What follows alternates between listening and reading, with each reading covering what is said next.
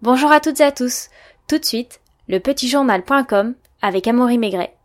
Une équipe de football en mort, l'inspection du travail local brésilienne a lancé un cri d'alarme en annonçant que 11 ouvriers étaient décédés dans les travaux autour des JO de Rio.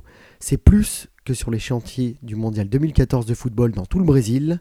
Alors ce rapport espère, je cite, attirer l'attention pour sensibiliser les autorités sur la sécurité au travail et éviter de nouveaux accidents. C'est l'équivalent d'une équipe de football en mort, a expliqué Hélène Castillo.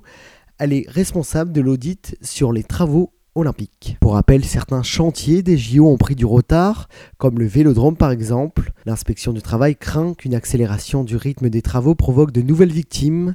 La nouvelle ligne de métro qui doit relier dans le quartier touristique d'Ipanema à celui de Barra doit être inaugurée en juillet, à moins d'un mois de la cérémonie d'ouverture, ce qui soulève un scepticisme général. Sur ce chantier, trois ouvriers ont d'ailleurs perdu la vie. L'un a eu le crâne écrasé par un camion, un autre a chuté d'un escalier et le troisième a été fouetté par un tuyau contenant de l'air comprimé. Il ne faut pas que les ouvriers fassent des journées exténuantes. Nous suspendrons les chantiers si l'inspection du travail le relève, a également prévenu M. Leight.